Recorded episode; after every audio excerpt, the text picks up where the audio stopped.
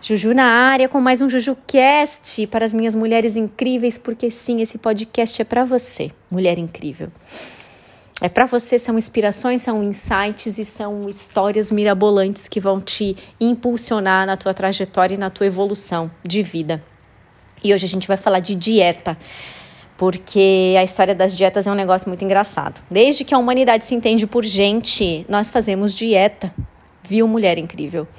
Isso faz parte da nossa vida desde que a gente deixou de caminhar de quatro, sabe?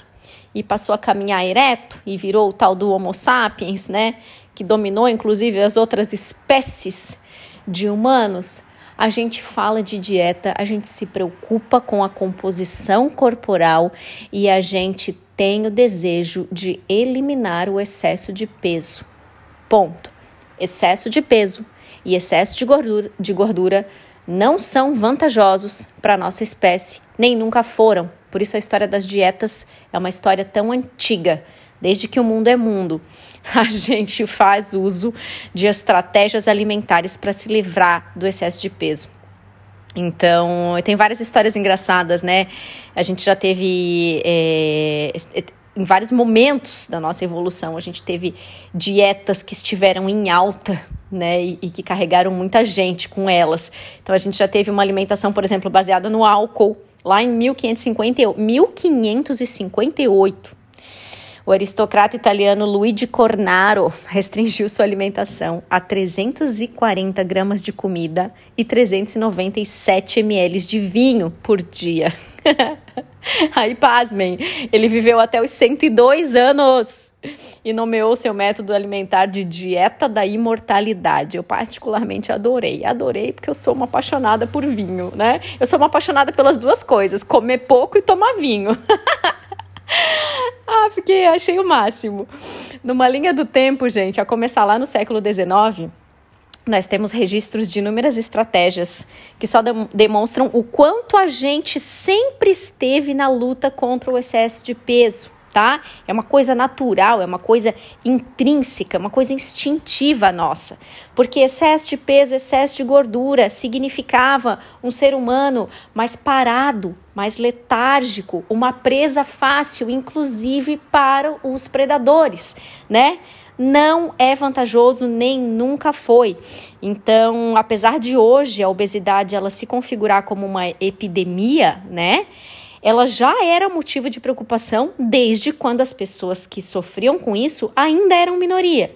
Então, para você ter uma, ter uma noção, né? Hoje, claro, essa situação é bem diferente. Hoje, é, o povo com excesso de peso já é maioria no mundo inteiro, mas essa, essa questão da obesidade já era um fator preocupante, mesmo quando ainda era um negócio que acontecia só com poucas pessoas, né? em, em, em, em grupos pequenos de pessoas.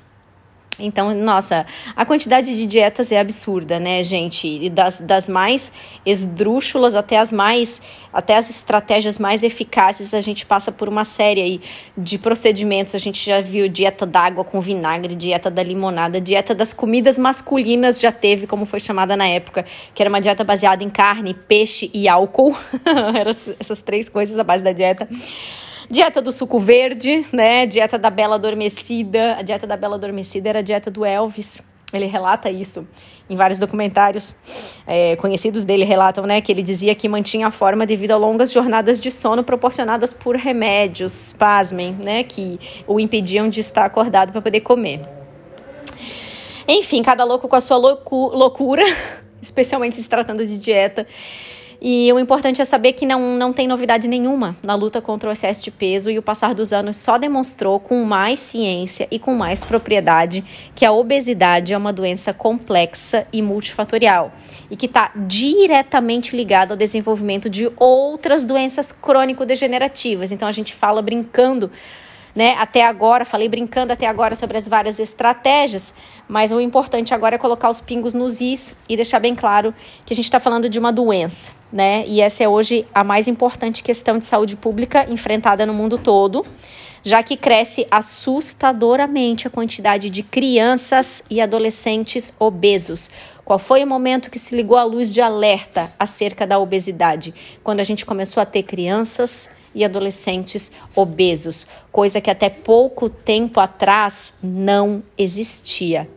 Então, a partir do momento que a gente passa a ter uma geração que tende a viver menos do que a geração anterior, nossos filhos tendem a viver menos né, do, que, do que nós, os pais, a gente liga uma luz de alerta, porque isso está diretamente ligado ao excesso de peso.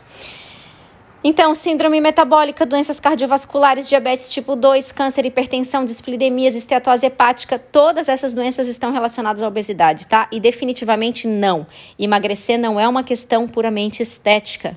incentivar as pessoas a desistirem da conquista de um corpo magro e saudável é uma atitude cruel e enganosa, que sentencia essa pessoa a um futuro dependente de medicamentos, tratamentos e ausência de autonomia e saúde.